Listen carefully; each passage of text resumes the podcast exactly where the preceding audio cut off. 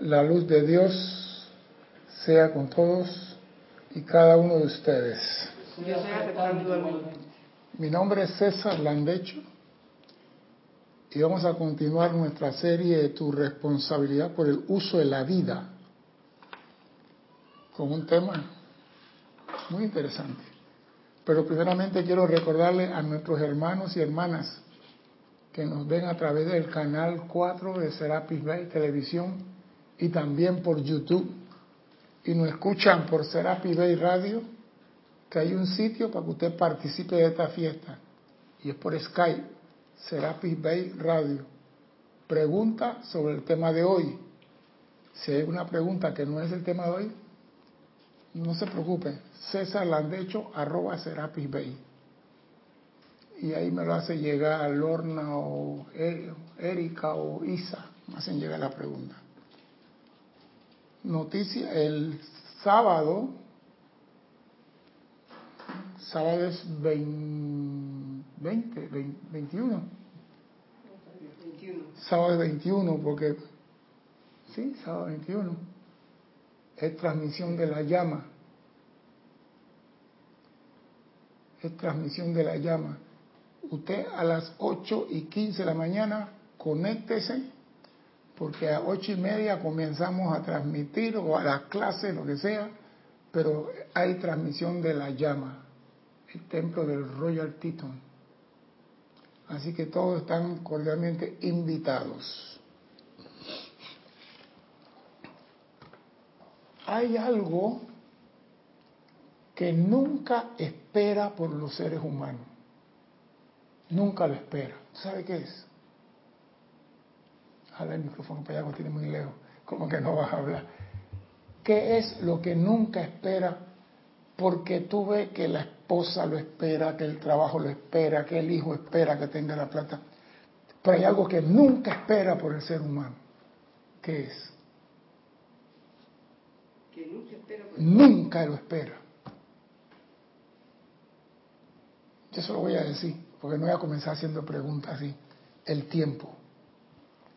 El tiempo nunca espera por el ser humano. Él sigue su paso acompasado y él sigue andando. Nunca espera por nadie. En un abrir y cerrar de ojos han pasado 25 años o 50 años, un cuarto de siglo o medio siglo. Mire, vivencia propia. El 15 de diciembre, y voy a echar para atrás para que no se asusten, de 1969, hace 50 años, estábamos los muchachos de la compañía de combate metidos en el occidente de Panamá, haciéndole frente a unos guerrilleros subversivos que tenían en la montaña en aquel entonces. El 14 en la noche propiamente, nos dimos cuenta que habían dispuesto al general Torrijos. Y nosotros estábamos en la montaña y llegó la orden, bajen.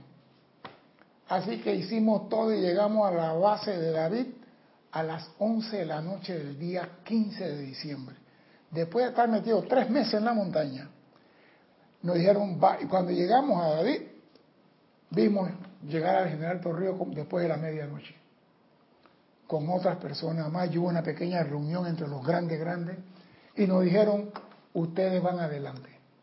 Veníamos de la montaña, no los que estaban en la base, descansados, dormidos, nosotros que veníamos a la montaña, ustedes van adelante. El general dice que ustedes no lo van a defraudar. ¿Y cuál era la misión? Tomarnos todos de allá para acá hasta el cuartel central tomarnos todo. No es que no, el que ustedes llegan a los cuarteles o están con el general o ustedes ya saben lo que tienen que hacer. Y así comenzamos a bajar, comenzamos a bajar y llegamos al cuartel tal, rodeamos, ¿quién es el F aquí? ¿Quién está aquí? Entonces como veníamos de la montaña, todo barbudo, lleno de pelo, sin afeitar, lleno de lodo, la gente, estos monstruos de salieron Sí, nos mandaron de punta de lanza para avanzar y el general se quedó en David. Yo me pregunto, nosotros que estábamos muchachos de 20, 20 años, 21 años, 22 años, teníamos conciencia de lo que estábamos jugando en ese momento. Yo creo que no teníamos, porque no había ni reverencia por la vida, voy a ser sincero, no soy hipócrita. Pusimos nuestra vida en el altar de la patria con tal de que el general Torrijos regresara a Panamá. Y todo el mundo, el que no se siente bien que se queda, vamos. Y gracias a eso, Panamá tuvo un cambio, un cambio donde hubo más escuelas, más eh, universidades, más barriadas, y empezó el crecimiento tan hermoso que tiene Panamá gracias a que el general Torrijos pudo regresar. Y eso ocurrió hace 50 años, donde tuvimos la dicha de estar en ese momento ahí. Hace 50 años de eso. Y para mí es mentira, porque yo digo, eso fue ayer. Eso fue antes que naciera Cristian, para que tengan una idea. Antes que naciera Cristian, estamos metidos en la montaña haciendo... Y yo me pongo a y cuando me encuentro con los amigos le pregunto, hey, fulano se fue, fulano desencarnó, fulano, y entonces me puse a pensar, estos muchachos entendieron por qué tenían la vida. Nosotros en ese momento no entendíamos para qué era la vida, era vivirla, gozarla y si se acababa, se acababa. No había reverencia por ella. Y yo me pregunté, ¿y saben ellos lo que le ha sucedido a los que se han ido? ¿Han comprendido lo que es ya lo que se llama la muerte? Porque yo me encontré con fulano y le pregunté, hey, fulano tal? Ay, él se murió de un infarto. Y Perenceo, uh. Y yo digo, ¿qué pasó? Veo otro ¿Y cómo estás tú? Aquí, pues, mira, echando para adelante que sufro la presión, que sufro. Digo, antes no sufría de un carajo. Y ahora que estás viejo, que no hace nada, sufre de todo. Y fulano, ay, él también se murió. Yo digo, epa, epa. El ser humano comprende lo que es la muerte, comprende lo que es la vida. Yo creo que no comprendemos eso. Y por eso el maestro ascendido San Germain hoy nos habla sobre esto, porque le traigo la historia viva de lo que yo viví, no que 50 años de otros, lo que a mí me tocó vivir.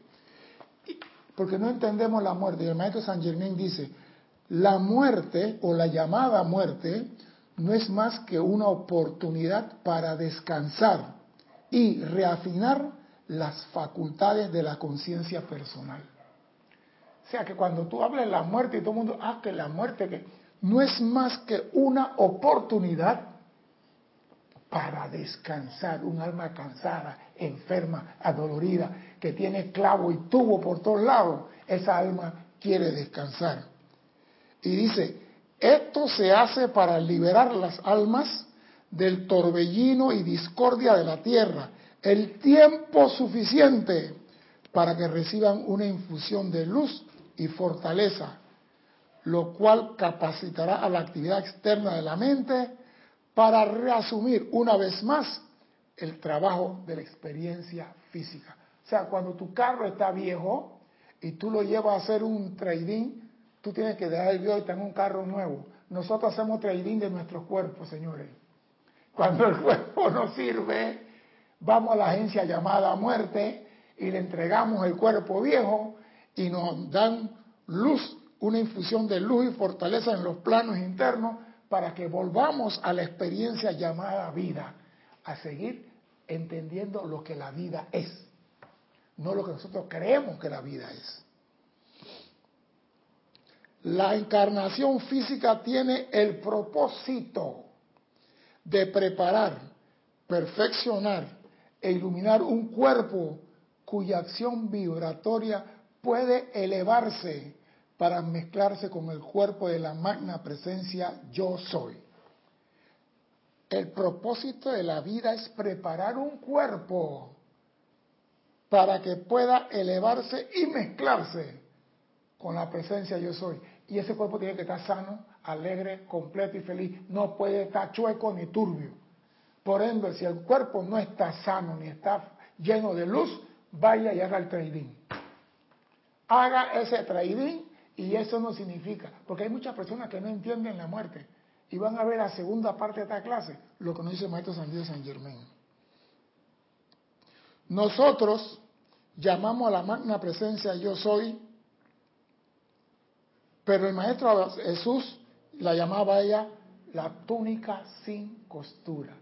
Los maestros ascendidos dicen que la magna presencia yo soy, ¿verdad? Es el nombre que le da a nuestra presencia. Pero Jesús llamaba la túnica sin costura. En este cuerpo, la túnica sin costura o la magna presencia yo soy, que está hecho de pura sustancia electrónica, el individuo está totalmente libre de toda limitación.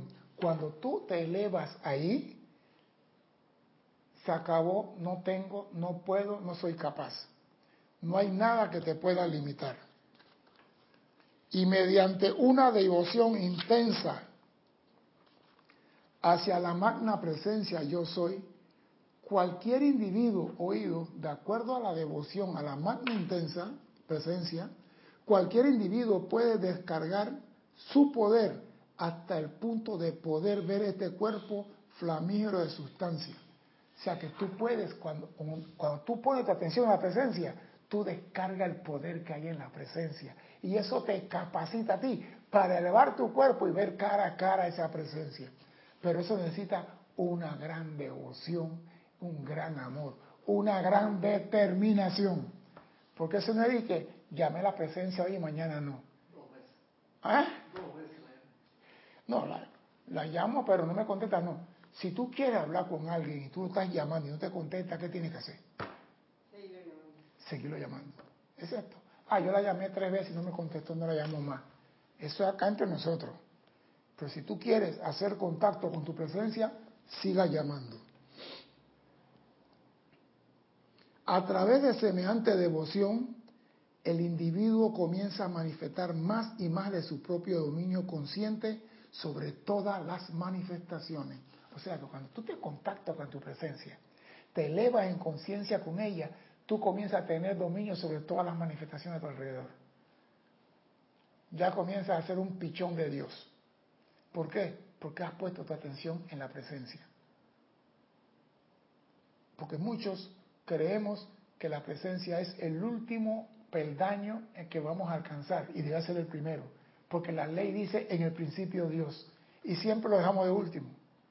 Y si tú a final de año vas a buscar a Dios, ¿por qué no lo buscas a principio de año? Pero vamos a continuar.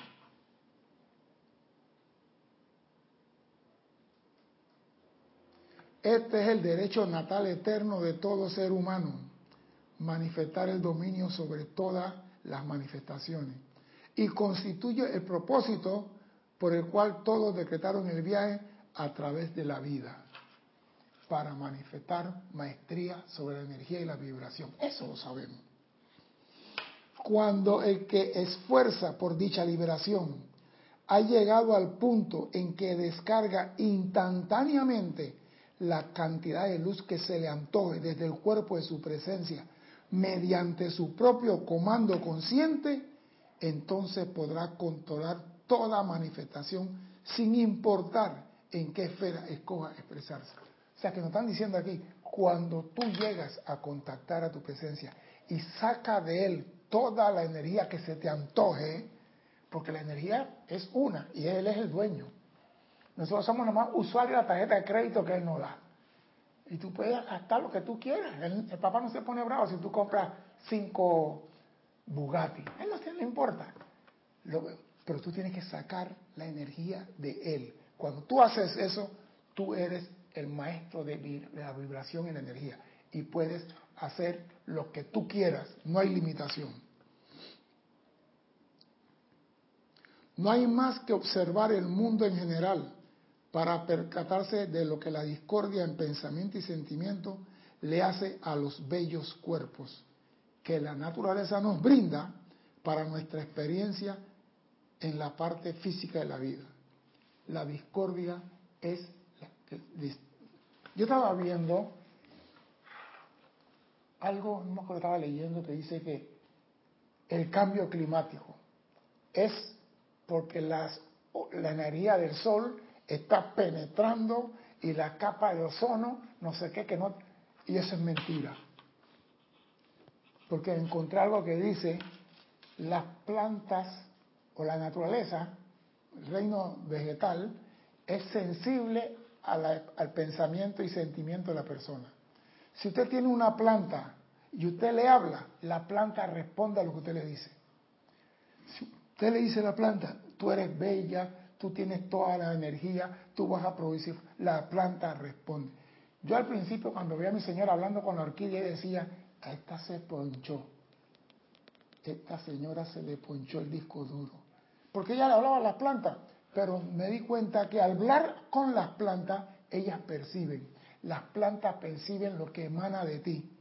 Y el calentamiento global, ¿a quién afecta? A la vegetación. Menos lluvia, menos condensación, menos de esto.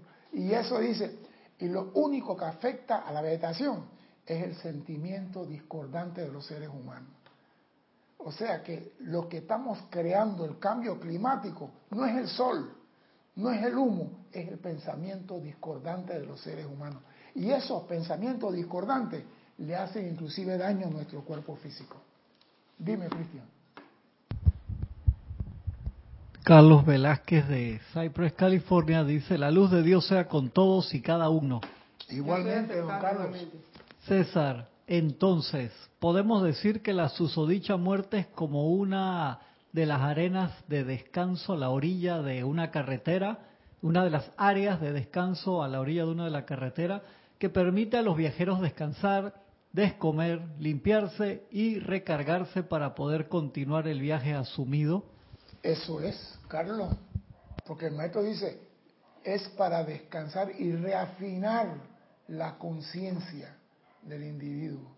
Porque si tú destruiste un cuerpo que se te dio por borrachera, por esto, por que no voy a entrar en esa parte de la clase, ni me interesa hablar de eso hoy. Si tú no cuidaste el cuerpo y el cuerpo se desintegró en menos de 40 años, ese cuerpo no sirve. Entonces, ¿qué hace la, la vida? Agarra ese cuerpo y lo saca de función, hace el trading y viene el misma alma con un cuerpo nuevo para seguir el viaje y la experiencia de la vida. ¿Por qué? Porque tú tienes que manifestar la presencia aquí. Tú eres el embajador. Y para eso necesitas un cuerpo luminoso, bello y hermoso. Pare de contar.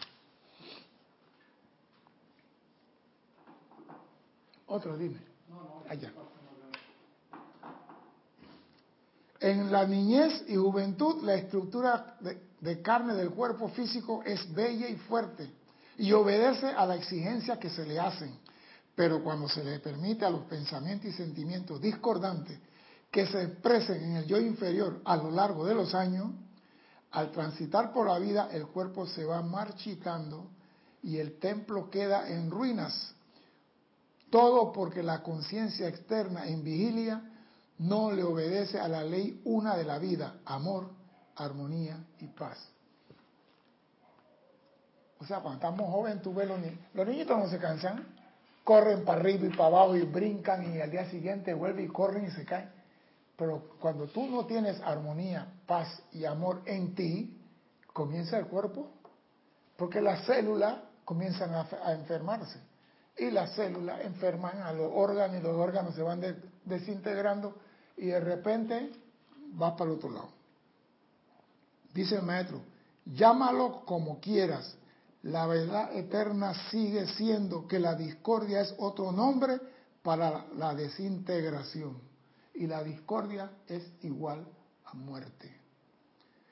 Cuando la humanidad aprenda a vivir su vida mediante la ley eterna una del amor, encontrará que semejante obediencia la habrá liberado de la rueda de nacimiento y muerte y, por ende, habrá desaparecido el problema de la existencia humana cuando la humanidad aprenda a vivir su vida mediante la eterna ley una del amor. En estos días, muchas personas están viviendo unos días con desamor. Tengo que comprar regalo, tengo que llevarle al amigo secreto, tengo que... Eso es por obligación, no por amor. Eso no sirve. Y aunque no lo creas, eso daña tu cuerpo. Comienza a dañar las células en ti y los electrones comienzan a girar más lentamente y comienza el riñón a darte problemas y el hígado y el vaso, el páncreas, la mesa y la silla. Todo te comienza a molestar.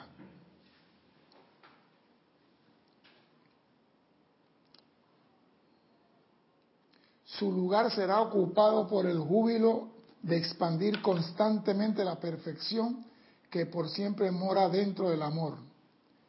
La nueva creación constante se dará por siempre, ya que la vida es movimiento perpetuo. La vida va hacia adelante, la vida no va para atrás. Y no dormita ni duerme, sino que siempre y por siempre una corriente autosostenida de perfección en expansión, con húbilo, éxtasis y un designio eternamente nuevo. O sea que ahí te está diciendo, la vida es expansión, pero hay un cambio. Si tu cuerpo no sirve, ¿tú te imaginas tener 900 años con un cuerpo que no sirve?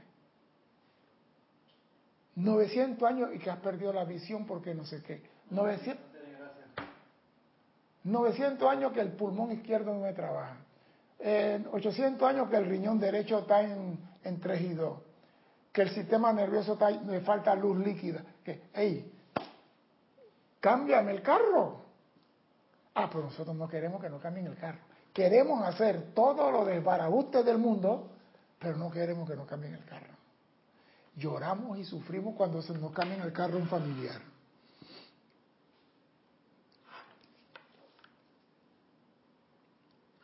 Esta actividad perfecta y júbilo de vida están todos contenidos dentro de la ley de amor. El último enemigo es la muerte. Yo me pregunto siempre, ¿por qué la muerte es enemigo? Si me estás cambiando el carro viejo por uno nuevo. ¿Por qué la muerte se le llama enemigo? Eso que llamamos, claro, cuando yo haciendo, la muerte desaparece en mi mundo. Cuando yo me hago uno con mi presencia, la muerte es como la oscuridad. Cuando yo comienzo a brillar, la oscuridad, la oscuridad desaparece y la muerte es parte de la oscuridad. Pero lo llaman enemigo, no sé por qué. La muerte habrá desaparecido, ya que no es más que el medio para liberarse de un vestido que ya no tiene nada de valor que la perfección de vida puede utilizar. Oído a esto. La muerte habrá desaparecido como último enemigo, ya que no es más que el medio para liberarse de un vestido, yo llamo carro, que ya no tiene nada de valor que la perfección de la vida pueda utilizar. Cuando el cuerpo se incapacita de tal manera que la personalidad que lo ocupa ya no puede hacer más esfuerzo autoconsciente para expresar la perfección, oído a esto, entonces la naturaleza en sí mete la mano en la cuestión y disuelve la limitación que de manera que el individuo pueda tener una nueva oportunidad de hacer esfuerzos que sean beneficiosos. O sea que la naturaleza dice, ya fulano no sube la loma, ya no puede ni levantarse de la cama. Houston cambio de astronauta y le cambian el traje espacial. Entonces los familiares, esa es otra cosa que vamos a decir después. Dime, Cristian. ¿Puedo pasarlo? Sí. Que reportaron sintonía y unos comentarios también. Reportó sintonía Oscar Hernán Acuña Cosio desde Cusco, Perú, Julio desde Entre Ríos, Argentina, Aristides desde Arraiján, Panamá, Graciela Barraza desde Santiago del Estero, Argentina, Juan Sarmiento desde Bogotá, Colombia, dice Eterna, no me puso apellido, desde Granada, María dice mm. desde Granada, España, eh, Mariam desde Pamplona, España, Laura González desde Guatemala, Olivia Magaña desde Guadalajara, México, Salvador Per dice, soy Tania de Rosario, Argentina. Leticia López de Dallas, Texas, Iván Viruet desde México, Guadalajara, Irene Añez desde Venezuela. Desde Venezuela dice, gracias por tan excelente clase, señor César. Dios le siga dando mucha luz. Bendiciones para todos. Y Ariela Vega Bernal, desde las cumbres. Panamá también. No me puso de dónde, estoy adivinando yo. Y Iván Viruel pregunta, dice, tal vez porque tenemos que vencer ese miedo a morir, que es un registro ilusorio que nos frena. Voy para allá, voy para allá, voy para allá. ¿Algo más? Sí. Yo voy para allá. Lo que pasa es esto. Primero tenemos que ver qué es en sí lo que se llama muerte. Porque la ley cósmica dice perecerás, no dijo morirás. Pero en la interpretación de la, del ser humano dice está inerte, está muerto. Y cambia y se ha llamado muerte. Pero a mí me gusta lo que dice aquí. Ese último enemigo habrá desaparecido, ya que no es más que un medio para liberarse de un vestido. Si ya tú tienes un vestido de túnica de luz que no se va a corromper, ¿para qué necesitas muerte? Entonces, si tú comienzas a hacerte uno con tu presencia y comienzas a elevar tu conciencia, la desintegración no se va a manifestar en tu vida. Vas a tener la juventud eterna y vas a llegar a, hacerte uno con tu presencia, con el cuerpo que tienes ahora. Y eso es posible en esta encarnación. Lo que pasa es que queremos gozar la vida loca y después al final de la vida, cuando tenemos los 70 años como yo, venimos entonces a buscar a Dios. Por favor. En el principio Dios, no a, no a lo final. Eso dice, dime. Carlos Velázquez dice, cuando se llegue a la maestría sobre la energía, la vibración y la vida, podremos, aún antes de ascender a la luz, regenerar el vehículo sin tener que cambiarlo por otro, como lo han hecho el maestro Sendido K17 y su hermana, por ejemplo. Por eso estoy diciendo, nosotros en esta encarnación tenemos ese derecho, pero para poder lograrlo tenemos que tener una gran devoción a la presencia. Tenemos que decir, no hay nada supremo, magno mi presencia, yo soy. No hay nada supremo. Y hacer eso consciente, que emane de tu corazón, que en tu mundo no hay nada, no importa lo que esté pasando, no importa la situación que tu cuerpo tiene, no hay nada supremo salvo mi presencia, yo soy. Si tú tienes esa devoción de verdad, tienes que elevar tu conciencia a la presencia. Y por ende, el poder de la presencia se tiene que manifestar en tu mundo.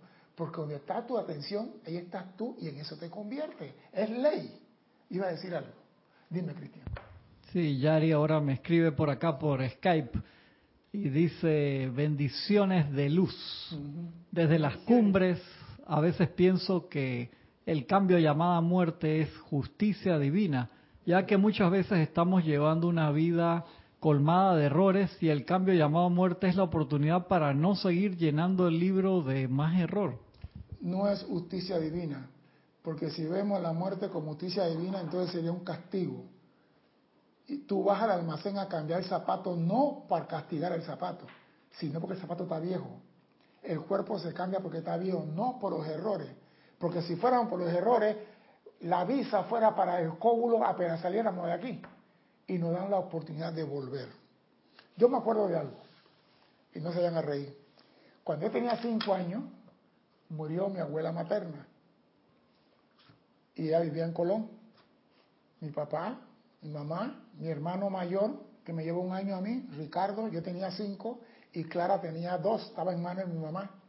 Y yo me acuerdo que me llevaron, para mí era un templo, no sé, y estaba la, la, ahí y la señora, y yo me levantaron para verla, y yo además me acuerdo que tenía unos algodones en la nariz. Yo miré a la señora y me bajaron y todo bien, yo estaba por ahí. Cuando llegó la hora de ir al cementerio y metieron a mi abuela en el hueco, comenzó la feria. Mi mamá con mi hermanita en la mano se quedó tirada en el hueco y era un grito y mi papá la jalaba y mi mamá y quería para el hueco con mi hermanita y, y yo, entonces comenzamos nosotros los dos a llorar, ¿sí? comenzamos a llorar y nos cargaron y nos sacaron del cementerio y yo quizá quedé medio que no me gusta mucho el cementerio desde aquel entonces. Y yo cuando estaba creciendo pensé que ese era un amor de mi mamá por mi abuela que trascendía toda comprensión de la mente humana. Que cuando se te muere un familiar, tú lloras, te pones un traje negro, te tiras contra el piso y te golpeas porque has tenido una gran pérdida. Y ahora que estoy en esta enseñanza, me di cuenta que la ignorancia es grande. Y quiero compartir lo que vi que mi mamá hizo y que no es amor por mi abuela. Afligirse por la muerte de un ser amado es un gran egoísmo y no hace más que retrasar el bien mayor del cual debería estar gozando el ser amado. Afligirse, llorar, gritar, desmayarse, hacer película, lo que sea, es un gran egoísmo, no es amor. Si mi mamá estuviera viva, la hubiera leído esto, carajo. Pero se fue hace muchos años. No es amor. Por eso siempre digo aquí, y he dicho en mi clase, cualquiera persona que se va, te bendigo, sigue la luz. Te bendigo, sigue la luz. Porque el momento que tú pones tu atención en esa persona, la estás obligando a poner la atención del círculo en ti y no puede avanzar. el, apego. Es el apego del lado de acá. me acuerdo hace veintipico de años cuando desencarnó mi papá, yo estaba hablando con Jorge, que chuleta Jorge, que yo viviendo acá, él allá, que yo no pude hacer estas cosas con él. Jorge, aguanta, para ahí porque lo vas a jalar, lo vas, a, amarrar, déjalo que se vaya libre. El tiempo que pasaron, da gracias por el tiempo y lo que no se hizo, pasó la oportunidad. con él, gracias. Y si se fue, sigue la luz. No mires para atrás. Es el regalo que tú tienes que hacer. Porque muchas personas, ay, para esta fecha de Navidad mi mamá estuviera conmigo. No, no, año nuevo, ay, que mire que no, bendice la llama esa y dígale, siga adelante. Ellos están allá y nosotros acá reteniéndolo. Mira lo que dice Maestro Sentido San, San Germain. El pesar resultante de un sentimiento de pérdida es en verdad una rebelión contra la acción de la ley que ha considerado apropiado darle otra oportunidad mayor para descansar y crecer. Entonces vemos que la persona, ay, que perdía. ¿A quién perdiste? ¿A quién perdiste? Mira, nosotros no entendemos por qué los negros en New Orleans, cuando hay un entierro, salen con su orquesta bailando y celebrando, y nosotros acá llorando. ¿A qué se debe? ¿Qué conciencia tienen ellos que nosotros no tenemos? Eso es bueno averiguar. Dime, Cristian. Tienes dos comentarios. Uno de Carlos Velázquez que dice, tristemente, si en un velorio no se muestra sufrimiento y dolor, se le, se te se le critica por ser descorazonado. ah, no, perdón, perdón. Carlos, eso no es nada. Si no puedo llorar, pago una llorona para que Olivia me mande una de México. Que esa tú le pagas y te llora ocho horas seguidas. Acá en, en YouTube tienes dos comentarios. Uno de Juan Marte Sarmiento dice, o sea, que de hacer ese esfuerzo consciente, de sentir la presencia, podemos seguir y todas las limitaciones empiezan a desaparecer, enfermedades, dinero, todo. Claro, eso es obvio. Donde está tu atención, está tú. Y si la presencia es la plenitud de todo, tú, tú no vas a tener ni siquiera uña enterrada, Carlos. Juan, perdón, Juan, no vas a tener ni siquiera una uña enterrada. ¿Por qué? Porque tu atención está en la plenitud de la verdad. Y la verdad es que tú debes tener lo que el Padre es. Pero entonces tú tienes que tener esa devoción sincera. Pero lo que pasa es que nosotros no somos sinceros. Hoy, amada magna presencia, te amo. Pero mañana se me olvidó. Después, ah, pasado mañana, mañana presencia, te amo. Tú te imaginas, estás casado con una mujer y le dice cada seis meses te amo. Ricardón va a llegar, compadre. No, no quiero preguntar y hacer recordar a la gente quién es Ricardón. No te voy a meter en ese problema. Aristides Roble Panamá dice, en lugar de llorar al ser querido, mejor colaboramos y nos unimos a la orden de los amigos de la misericordia a través de los decretos. Y Marian dice, se dice que cuando alguien llora en un funeral no es por el fallecido, sino por él mismo, por el apego. Puede ser. Porque digo, tengo que demostrar que la amaba. ¿Por qué tú no demuestras a la persona que la tienes viva que la amas? Si la tienes al lado tuyo aquí, ¿por qué no le demuestras? Te amo. ¿Por qué no se lo dice? No amado. Ama ahora a la persona que la tienes aquí. Sí, porque, ay, no le dije que... Cuando tú comienzas a pensar, dice el maestro, retrasas el avance de la persona. Y dice, es una rebelión contra la acción de una ley que ha considerado apropiado darle la oportunidad mayor para descansar y crecer, porque nada en el universo va para atrás. Y todo, sin importar la apariencia temporal que pueda tener, se está moviendo hacia adelante, hacia una alegría y perfección cada vez mayor. Entonces, no seas egoísta.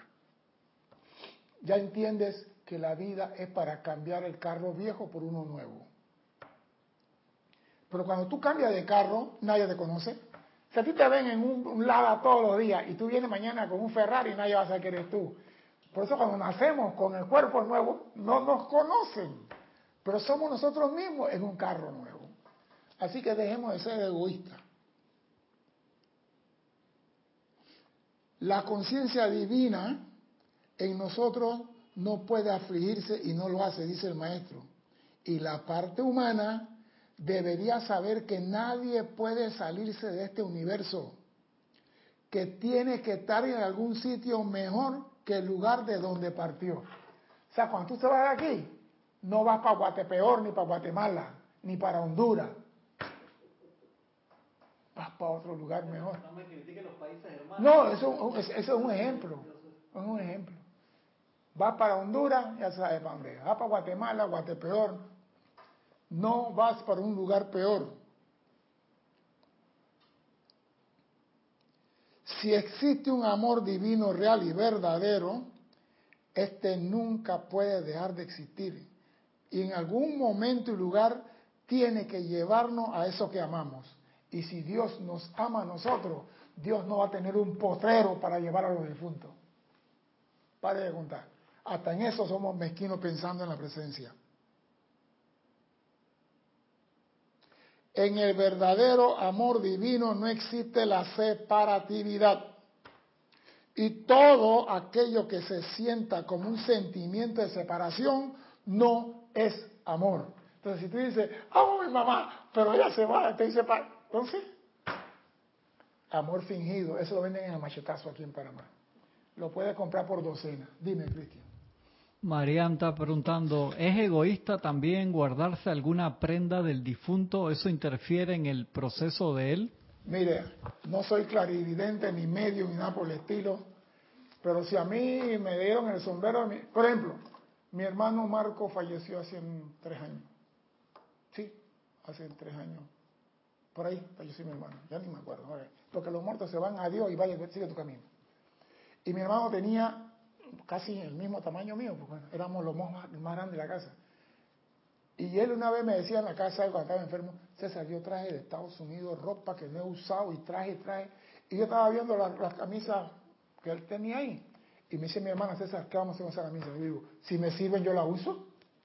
Él me mandé a la lavandería y me puse las camisas de él. Era la ropa de él. Yo no creo que me vaya a agarrar por el cuello y que, que dame mi camisa. Por favor. Dice que si te pones mi camisa te llevo conmigo. Nada de eso, eso es mentira.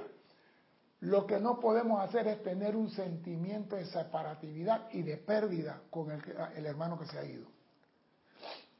Gracias por estar con nosotros, lo que sea, y, pero es bueno perdonar ahora, no cuando se van. Porque muchos quieren perdonar cuando ya no hay oportunidad. El sentimiento de separación es meramente uno de los errores del, yo personal, en el que continúa viviendo porque no tiene. Oído esto, aquí hay un pequeñísimo detalle del maestro que es muy vivo, dice. El sentimiento de separación es meramente uno de los, de los errores del yo personal, en el que continúa viviendo. No es el muerto. El muerto no tiene separación. El que continúa viviendo porque no entiende la naturaleza de la conciencia de Dios. El hombre no entiende.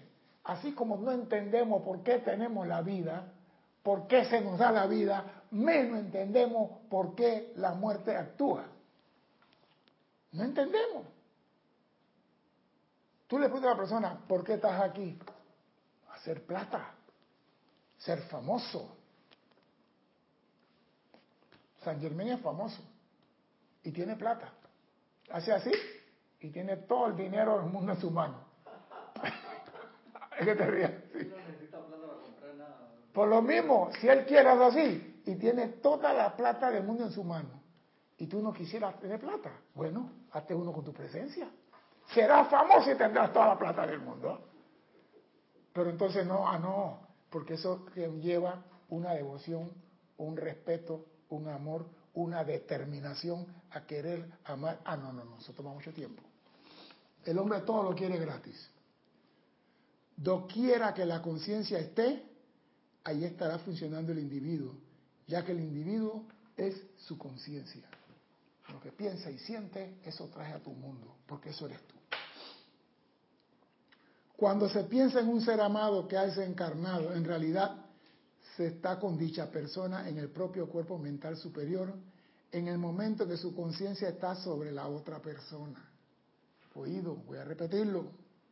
Cuando se piensa en un ser amado que ha desencarnado, en realidad se está con dicha persona en el propio cuerpo mental superior, en el momento en que su conciencia está sobre la otra persona. Si el mundo occidental, nosotros los de América, pudiera entender esta verdad, rompería las cadenas que tanto sufrimiento inútil han causado. Porque tú estás sufriendo acá y tienes encadenado al que está al lado allá. Él no puede avanzar y tú no lo puedes superar. Él, quiere, él no te puede decir, suéltame gorila, y tú acá sigues llorando. Porque yo, yo, mire, yo conozco una muchacha porque también es crueldad. Estamos hablando de los que se van, pero estamos hablando de los que retienen los que se van, pero estamos hablando también de los que retienen a los que están aquí y no lo dejan irse. Una señora tiene 96 años, tiene 10 años en una cama, y ¿sabe lo que dice la nieta? Mi abuela es un roble, ella está sana, ella no tiene por qué morirse. Y la viejita está con ganas de decir, cámbiame el, el carro, cámbiame el traje. La viejita se quiere ir y la nieta no le permite irse. Yo le decía, hey, libérala. No, ¿cómo se te ocurre? Yo no quiero estar en un hospital con tubo. Yo prefiero trepar un avión y que sea un solo golpe y se acabó. Yo no quiero estar con tubo por aquí, tubo por allá y tubo por acá y tubo por acá. No, yo no quiero ningún tubo. Que esto sea como ha sido con mi abuela y mi abuelo. Se acostaron a dormir y nunca se despertaron. Eso es lo más lindo del mundo. Pero si yo tengo que irme, que no venga un hijo mío y que no te vaya, porque me levanto de la cama y le pego. ¿Qué qué? Yo me quiero ir. Ella tiene la abuela, hace 10 años la señora está parapléjica, no puede. Entonces tenemos dos categorías de egoístas. El que no deja que se haya ido, que avance en la luz, y el que no deja que cambien de vestido aquí en la forma. Y en eso, en Occidente, somos buenísimos. Dime, Cristian. Dice Yari, un cambio que hay que hacer es dejar de ir al cementerio. El ser amado no está allí.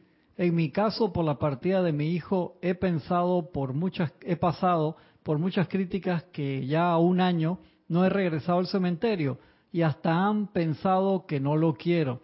La enseñanza me ha enseñado que mi hijo está en su camino hacia la luz y que mi amor es otra conexión de luz donde Él esté. Gracias, Yari. Bueno, te voy a decir, mi mamá se fue en el 2004, fuimos al, lugar donde la metieron y regresé una vez que tenía que firmar unos papeles y no he regresado más. Y mi hermana dije, tú vas el 2 de noviembre para la tumba de la mamá. Digo, ¿A la tumba de quién? Mi mamá no está ahí. Cuando tú botas un par de zapatos viejos, el zapato ya no es tuyo. Mi mamá no está ahí. Ah, oh, se pone en brava. Cuando mi mamá estaba en el hospital, mi mamá estaba enferma, le dio un paro cardíaco y un derrame.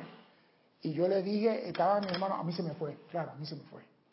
Yo ya, Señor, esta es tu hija. Si la vas a dejar aquí, que camine, que joda y que se mueva. Pero si la vas a dejar acostada en una cama que no puede ni siquiera tomar un vaso de agua, llévatela. Mi hermana, estás pidiendo que se muera mamá. Yo, no, que se libere. Al día siguiente se fue, yo, gracias a Dios. Tú, César pidiendo que mamá se muriera. Así que Yari, si te dice que tú no la querías, ellos no entienden lo que es verdadero amor. No te preocupes por eso. Tú haz lo que tienes que hacer. A mi mamá le dije, vete. Ella además me miró así con los ojos abiertos así. El día siguiente se fue, gracias, se acabó. Pero yo no voy al cementerio. Ahí no hay nada para mí.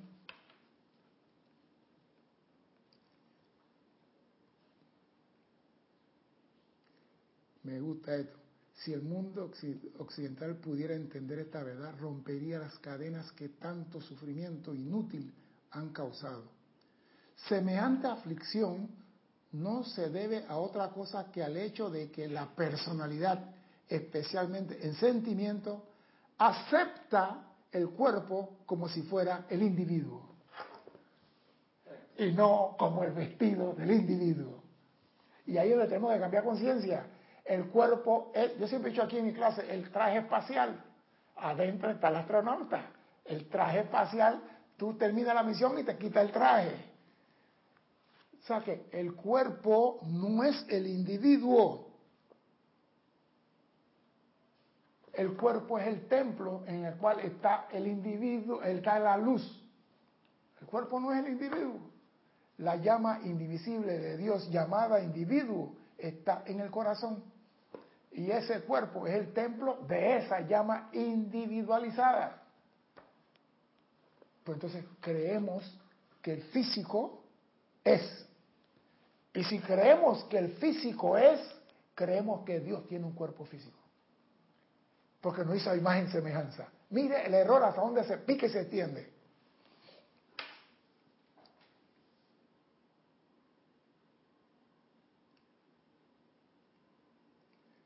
Todo mundo debería tener un completo y eterno dominio sobre el vestido y debería exigirle una obediencia perfecta en todo momento. Esa obediencia es obediencia a los cuatro vehículos. Tú no vas a hacer lo que te da la gana, tú haces lo que se debe hacer, porque ni siquiera yo le pongo condición. Si en verdad se ama a otra persona, se deseará que el otro esté contento y armonioso. Si mediante la llamada muerte el individuo escoge aceptar una mejor oportunidad para expresarse en el futuro, de haber siquiera una leve chispa de amor, no debería experimentarse ningún pesar ni deseo de sostener a tal persona en un estado de incapacidad cuando podría avanzar a un mayor alivio y liberación. Entonces digo, parece mentira, esta clase es una clase como decir, si tienes alguna situación de esta, este es el año para romper las cadenas. No seguir atado ni celebrar el Día de la Muerte como hace Carlos Velázquez, ni nada por el estilo. ya le están metiendo vaina a Carlos por ser mexicano. no, la Santa Muerte. No, pero ellos al menos dicen la Santa, ya están, ellos la respetan, porque ya saben que ya tiene una función. Esa es, oiga, tu vestido no sirve, yo me la llevo. Ella hace una función. Pero hay personas que tú no le puedes hablar de muerte. No quieren saber, pero tiene que pasar por ella. ¿A ah, tú no quieres pasar por ella? Entonces eleva tu cuerpo físico a base de devoción a tu presencia. Elévate en luz. Elévate en amor al prójimo. Elévate en amor a toda la creación de Dios. Manifiesta armonía y paz y amor. Ahora mismo. Y no tienes que pasar por la llamada muerte. Te elevas en este cuerpo Ah, pero no, yo quiero gozar de la vida. Ahora que vienen los carnavales, ya tengo pasaje para Río de Janeiro. Y tú me vas a decir a mí que, que, que, que, no, no, no, no, no. Ah, no, cuando esté viejito, cuando ya no puedo, entonces, amada presencia, te amo. ¿Ya para qué? Ya el cuerpo no sirve. Ya el cuerpo hay que desecharlo y venir un carro nuevo. Si tú quieres irte con el cuerpo que tienes ahora, ama tu presencia, elévate en conciencia. Eso es todo lo que tienes que hacer.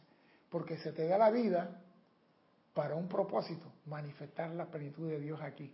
Y si tú no estás cumpliendo con ese propósito, la naturaleza mete la mano y te saca para darte un vestido nuevo.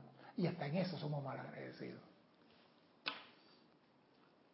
El ignorar esta verdad es lo que hace posible que semejante egoísmo mantenga a la humanidad cargada en cadenas autocreadas de limitación.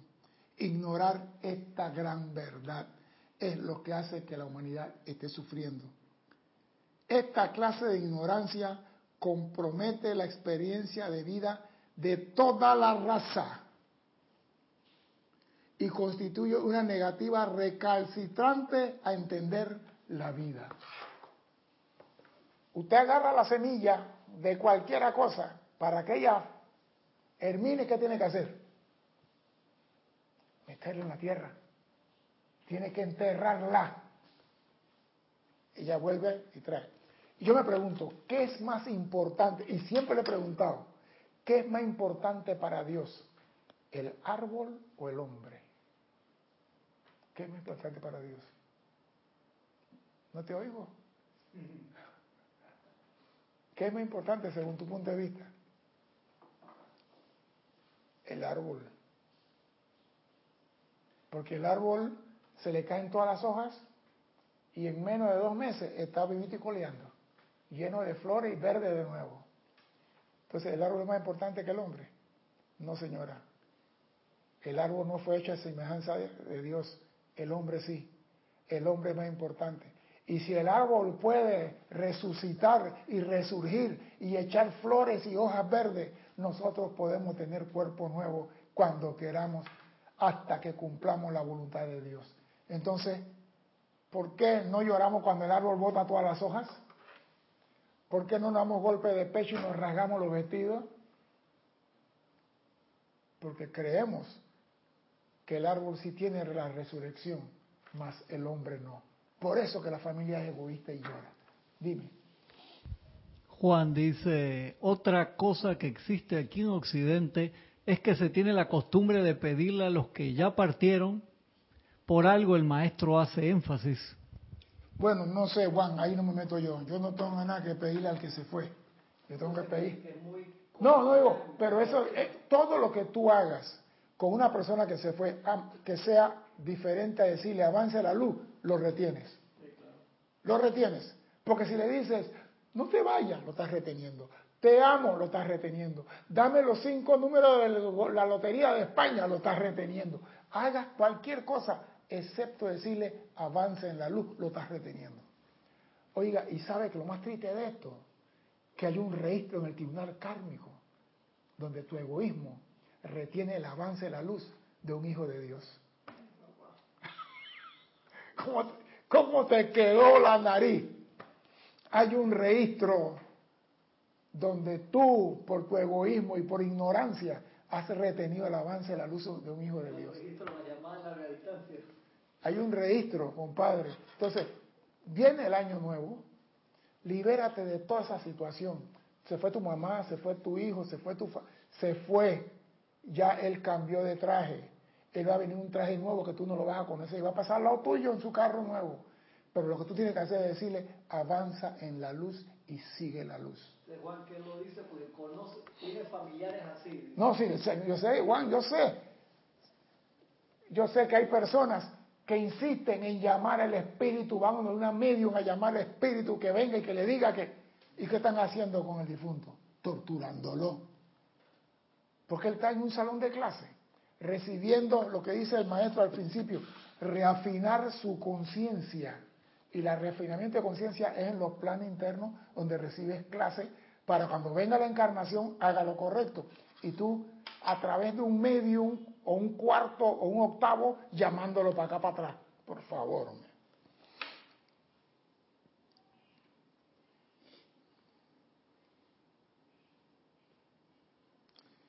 Esta clase de ignorancia compromete la experiencia de la vida de toda la raza y constituye una negativa recalcitrante a entender la vida. Semejante actitud hacia la vida no solo impide el logro de cualquier cosa que valga la pena, sino que incapacita al individuo y lo llena de autolástima, uno de los medios más sutiles e insidiosos que la fuerza siniestra utiliza para minarle la resistencia y hacerlo negativo. El individuo tiene que permanecer positivo si pretende alcanzar la victoria y expresar su maestría.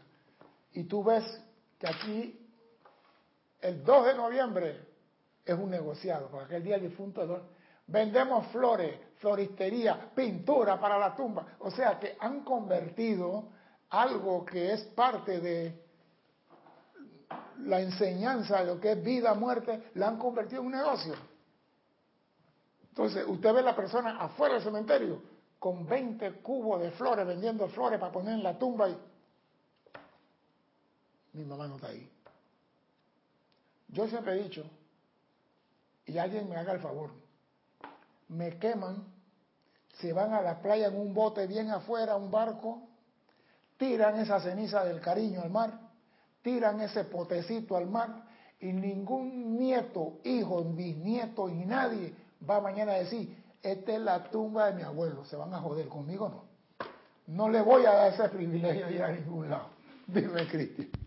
Dice Juan, para muchos los difuntos son Dios. Para muchos los difuntos son. Yo diría, para muchos la llama triple que había en ese difunto es Dios.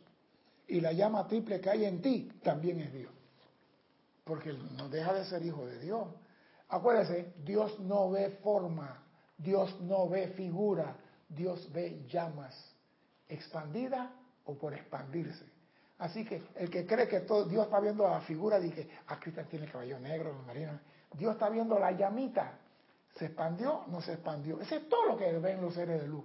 Los maestros ascendidos hablan de expansión de la llama en tu corazón. No hablan de más nada. No hablan de el cabello gris, la nariz verde, nada, nada de eso. No eso importa.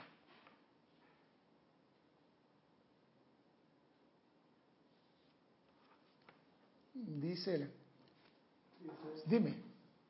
Dice Juan, mi mamá dice, mamá ayúdame, refiriéndose a la... A la, a la abuela, pues. Bueno, yo conozco una señora, yo no sé si es verdad. dice hace, 30, hace 38 años que partió. yo conozco una señora, yo no, sé, yo no sé cómo hace eso, pero yo sí la escuché decirle al hermano que era abogado y que murió de repente de un paro cardíaco y de una niña pequeñita, ay fulano, tú tienes que ayudarme, necesito cuatro mil dólares. No, en serio, no sé cómo hace eso. Y va y compra dos pedazos de billetes y la vendida se gana cuatro mil dólares. Y yo dije, ah, no, así cualquiera pega y gana, le digo para joder. Y la señora al tiempo después, quiero cambiar el SIM de la casa y necesito la plata. Tú me tienes que ayudar, fulano. Y volvió a ganar y ahí no le dije más nada. No sé qué está pasando ahí. ¿Qué voy a decir? César, corre, eso no es contigo. De todos los defectos que la humanidad ha generado, la autolástima es la más inexcusable, porque es la cúspide del egoísmo humano. Ay, me dolió la muerte de fulano, lástima. Y eso es egoísmo a la máxima potencia. Si tú sabes que todo lo que estamos aquí tenemos que morir, porque el vestido no estamos cumpliendo con la ley del amor, y el vestido se está desintegrando, ¿por qué el llorar y el sufrir?